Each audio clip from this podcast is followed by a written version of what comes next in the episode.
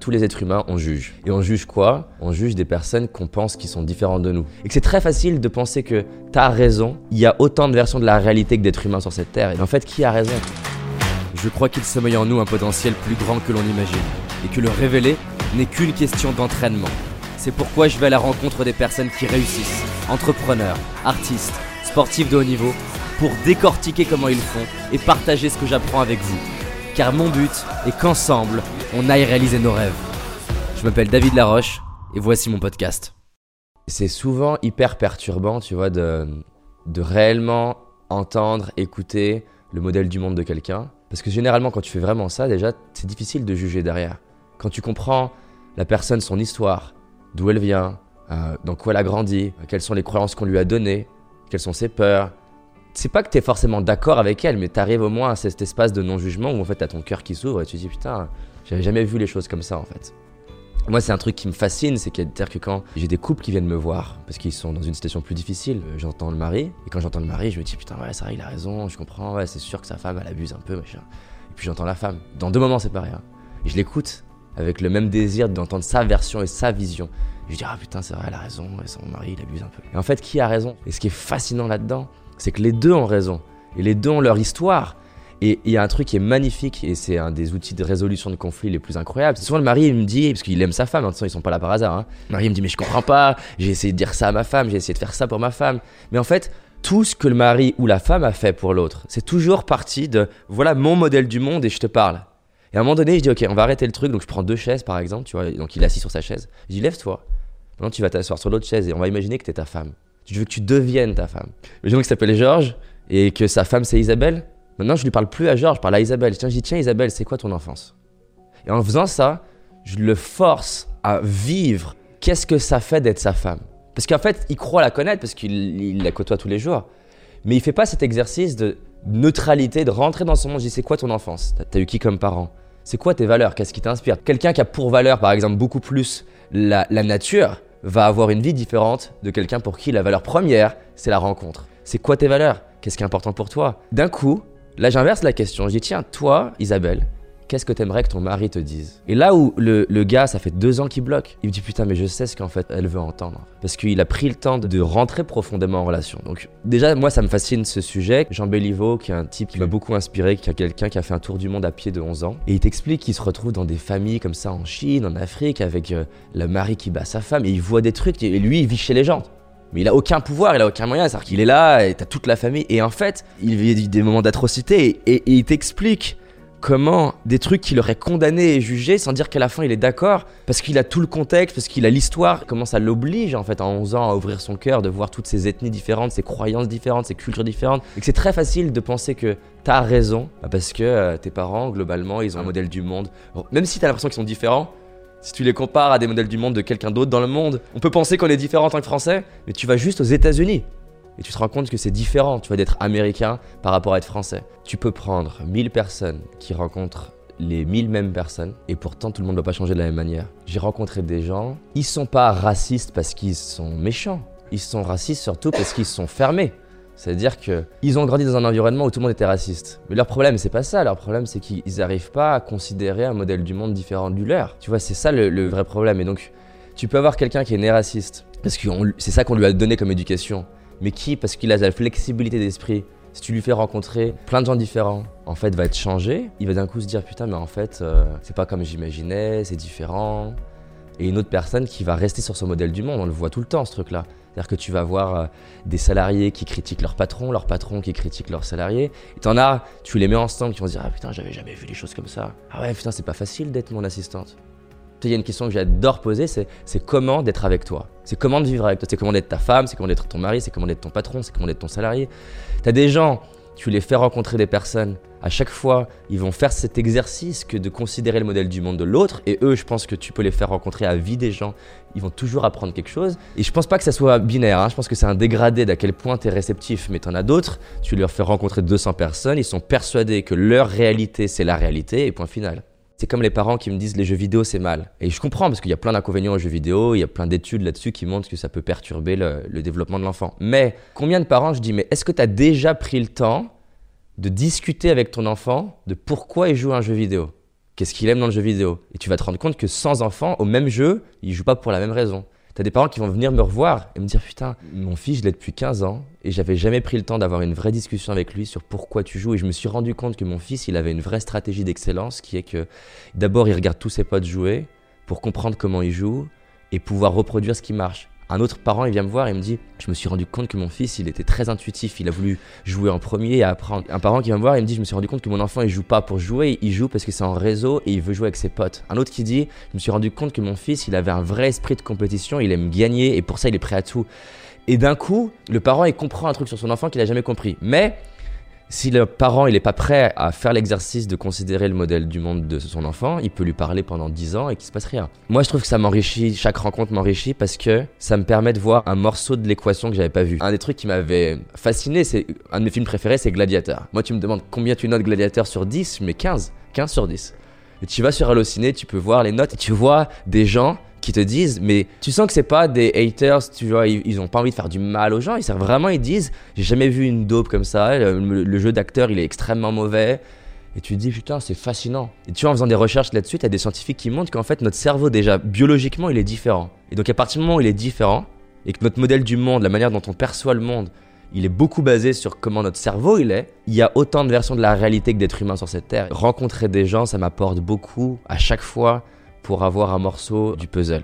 L'autre chose que j'adore dans chaque rencontre, je pense qu'il n'y a pas meilleur moyen pour apprendre à s'aimer soi que d'être confronté à la différence en fait. Je te donne un exemple. Les Américains, moi à la base, euh, je les admirais, j'adorais. Euh, et en fait, je suis allé plein de fois aux États-Unis, c'était mon rêve d'y aller, j'ai fait des conférences là-bas. Mais en les côtoyant, parfois ils m'ont saoulé parce que euh, l'américain il fait du bruit. Tu vois il, peut pas s'empêcher dans une phrase de mettre des superlatifs comme quoi c'est c'est la meilleure chose. Et des fois je vois je lui demandais t'as as pensé quoi de ma conférence? Ah c'était extraordinaire. Du coup c'est quoi la différence entre extraordinaire qui veut dire que c'est extraordinaire et extraordinaire qui veut dire que c'est pourri? Tu vois et des fois ça me saoulait. Mais en fait ce qui est génial quand t'es saoulé c'est qu'en apprenant à les aimer pour ça aussi bah ça m'entraîne à m'aimer quand moi je vais peut-être euh, bah, être exubérant parce que je le suis aussi donc j'adore les rencontres parce que déjà c'est un super moyen d'apprendre à s'aimer soi en fait. Et je pense que tu as un truc qui est, qui est, dans les deux sens. Plus tu t'aimes, plus tu aimes les autres. Plus tu aimes les autres, plus tu t'aimes. Donc moi c'est ça que ça m'apporte chaque rencontre. Comme mission, c'est un truc qui me parle. J'ai envie d'inspirer des millions de personnes à croire en eux et à réaliser leurs rêves. Comment je peux espérer ça si je rencontre pas les gens? Comment je peux espérer passer un message à des gens différents si je prends pas le temps de leur parler en fait Et ça c'est un truc qui est important. C'est-à-dire que moi aujourd'hui, une partie de mon activité, c'est d'avoir des entrepreneurs. Et ils me disent, bah, j'ai envie de passer mon message à telle personne, à tel type de client. Je dis, mais est-ce que tu as pris le temps de leur parler? Comment tu veux formuler un message qui fait que ça va parler si tu prends même pas le temps avant d'essayer de leur vendre de passer déjà 10 heures avec eux et les écouter. J'en parlais hier dans une interview. J'ai participé à une association qui est géniale qui s'appelle 100 000 entrepreneurs qui, qui invite les entrepreneurs à bénévolement aller dans des collèges et lycées et c'est souvent des, euh, des lycées pro. Et donc, euh, je vais dans un lycée qui est de banlieue, et c'est l'exemple que je prenais hier. Le prof, quand j'arrive, il me dit Écoute, tu verras, ils sont un peu bêtes. Il fait régulièrement des pauses, tu vois. Et quand il me dit ça, c'était exactement ce dont j'avais besoin, moi, pour me réveiller et me dire Tu vas voir. Et en fait, à la fin, on a fait deux heures sans pause. J'ai fait exprès de pas faire de pause. Et euh, je demande aux, jeunes, je leur dis, vous voulez une pause? Ils disent, non, non, ils étaient au taquet. Et le, prof vient me voir et plusieurs profs me disent, mais tu, tu fais comment en fait? Tu fais comment pour obtenir l'attention de ces jeunes pendant tant de temps? Et la réponse, elle est très simple. Je les aime et je leur ai parlé leur monde. Mais pour parler leur monde à ce point, alors qu'est-ce que j'ai raconté Tu vois, par exemple, le visage des profs quand ils me font intervenir, parce que tu vois, ils voient un, jeune, je sais que j'ai la bonne tête, on me l'a encore redit hier, le gendre idéal, donc tu vois. Donc je démarre ma truc et je dis voilà, pendant tant de temps, j'ai fumé des joints et tout ça, je raconte, et tu dis, pourquoi intervenir. Et puis j'explique que je passais du temps, sur les jeux vidéo et puis je commence à raconter que je pourrais aller en boîte, euh, je, je défonçais la bouteille de whisky, machin. Et je vois la tête des professeurs à chaque fois que je faisais ça, c'est drôle. Vraiment, une fois je l'ai fait dans un, ils avaient rassemblé plusieurs lycées, il y avait 150 jeunes.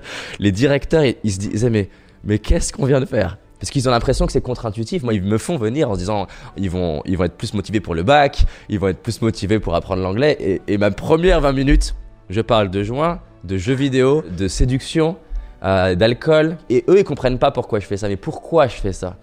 Parce qu'en fait, c'est ce qui me rapproche le plus à ce moment-là d'eux. C'est-à-dire que t'en as plein dans la classe qui fument des joints, t'en as plein qui sont en mode je veux avoir une nana, t'en as plein qui sont à geeker sur les jeux vidéo. Si je commence à arriver, et encore plus avec ma, ma tête de gendre idéal, en leur disant voilà les gars, il va falloir bosser le bac. Mais déjà, j'ai perdu en fait. Il n'y a plus de relation. Je me vante pas une vie, c'est vraiment ma vie. Et ça permet qu'on crée une relation. Quand derrière, je leur explique pourquoi j'ai arrêté de fumer des joints, parce qu'en fait, euh, c'est pas ça qui allait m'aider. Je me suis rendu compte que c'est pas ça qui m'épanouissait. Bien sûr, ça m'a aidé pendant un temps à être plus au contact de la nature parce que j'étais stressé, ça m'a ça m'apaisait et je me suis rendu compte qu'il y avait d'autres manières pour moi d'être euh, plus calme et plus dans la gratitude que ça me rendait pas du tout euh, créatif, même si je croyais que j'étais créatif, ça me rendait pas du tout productif, même si je pensais que euh, ça m'aidait et que je me suis découvert une, mission qui est de comprendre la psychologie, aider les gens et que j'ai pas eu envie de bosser parce qu'il fallait bosser, mais j'ai eu envie de bosser parce que, parce que j'ai un truc à l'intérieur de moi qui me donne envie de faire ce que je fais, j'adore ce que je fais. D'un coup, là, les jeunes, ils m'écoutent quand je leur explique que je détestais l'anglais.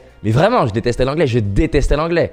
La prof d'anglais, elle me disait que je parlerais jamais anglais. J'adore l'anglais. Mais pourquoi j'adore l'anglais? C'est le jour où je me suis dit, il y a des gens que j'admire dans le monde. Tu vois, Will Smith, j'adore. Euh, Richard Branson, j'adore. Et je me suis dit, mais demain, je suis dans la rue. Ils sont là. Même si, je sais pas, tout le monde s'arrange pour nous mettre dans une pièce ensemble, je peux pas parler avec eux. J'aurais aimé qu'un prof d'anglais me dise, qui t'admire dans le monde? Tu m'aurais dit à 14 ans, ça se trouve, demain, tu peux rencontrer Michael Jordan. Et comment tu vas lui parler? Tu parles pas anglais? Là, tu peux t'assurer que j'aurais été plus motivé. Mais vu qu'on me disait, il faut que tu aies un bac, il faut que tu aies l'anglais, sinon tu pas de job. Et moi, j'avais ce truc un peu, tu vois, rebelle en moi de dire, bah, est-ce qu'il existe des gens qui vivent bien sans anglais? Oui. Et du coup, ça suffisait que je me justifie que j'avais pas besoin de ça. Est-ce qu'il existe des gens qui, sans études, sont heureux et, et même réussissent? Oui, mais le moment où j'ai vu que l'anglais pouvait m'aider à rencontrer des gens qui m'inspirent, je peux t'assurer que j'étais vraiment motivé. J'ai même essayé de lire Le Seigneur des Anneaux en anglais à 18 ans, ce qui est pas une bonne idée parce que c'est même pas de l'anglais, euh, c'est de l'elfe ou je sais pas ce que c'est. Chaque rencontre me transforme, vraiment, elles me font réfléchir. Et tu vois, Red Dalio, qui est un des plus grands investisseurs de la planète, il dit entoure-toi de gens brillants qui sont pas d'accord avec toi. Dans mon ego, il déteste ça quand on me présente un modèle du monde qui est très différent du mien. Mon ego déteste ça. Mais mon cœur, il adore ça parce que ça me fait tellement grandir. Il y a un documentaire qui s'appelle Human. Le documentaire, il commence avec euh, un gars qui a tué une maman et sa fille. Et la grand-mère, donc a perdu sa fille et sa petite fille, va en prison, pardonne à ce gars-là et lui envoie de l'amour. Et le moment, je t'invite tout le monde à regarder ça parce que c'est perturbant. Tu te dis, c'est un tueur qui a aucune humanité pour faire ça. Mais ce moment là où tu vois ce que lui, ça lui fait et qui. Et, je suis pas en train de vouloir excuser ce qu'il a fait, hein, pas du tout. Hein. Mais ce moment où tu vois qu'il explique qu'en fait, lui, il a grandi dans un environnement où euh, se faire taper dessus, euh, c'est normal, tuer, c'est normal, c'est ça la norme. Et qu'il est là en prison, il a tué deux personnes, et t'as la grand-mère qui lui renvoie de l'amour. Ça a écroulé son modèle du monde, tu vois, d'un coup, son modèle du monde où la violence c'est la manière de communiquer, il s'est écroulé, et il n'a pas rencontré ce gars-là, mais c'est sûr que ça me transformé typiquement de rencontrer ce gars-là et d'entendre son témoignage. D'ailleurs, je suis très content qu'Enertrus Bertrand ait fait cette vidéo parce que, bah, elle te fait réfléchir. Donc, tant que tu restes sur la certitude que ton modèle du monde, c'est l'unique et seule vérité, c'est mort. Mais oui, voilà, je pense que la clé, c'est de dire, quand tu comprends vraiment qu'il n'y a pas de vérité, il y a juste la mienne, c'est fascinant, quoi. J'espère que tu as aimé ce podcast. Si c'est le cas, abonne-toi pour que je puisse te partager d'autres stratégies pour réussir tes rêves et tes projets. Laisse-moi un 5 étoiles, ça me ferait vraiment plaisir. Et si tu as envie d'aller plus loin, j'ai réalisé une vidéo qui s'appelle Les 5 erreurs que font la majorité d'entre nous et qui va causer l'échec de nos projets, nos rêves et notre réussite. En sachant qu'une seule de ces erreurs va t'empêcher de réussir et d'être pleinement heureux. C'est une certitude. C'est une vidéo gratuite, en tout cas pour l'instant, et pour la trouver, tape dans Google David Laroche, les 5 erreurs cadeaux. David Laroche, les 5 erreurs cadeaux. Et tu vas tomber dessus. Je te dis à très vite pour un prochain podcast, et on avance ensemble.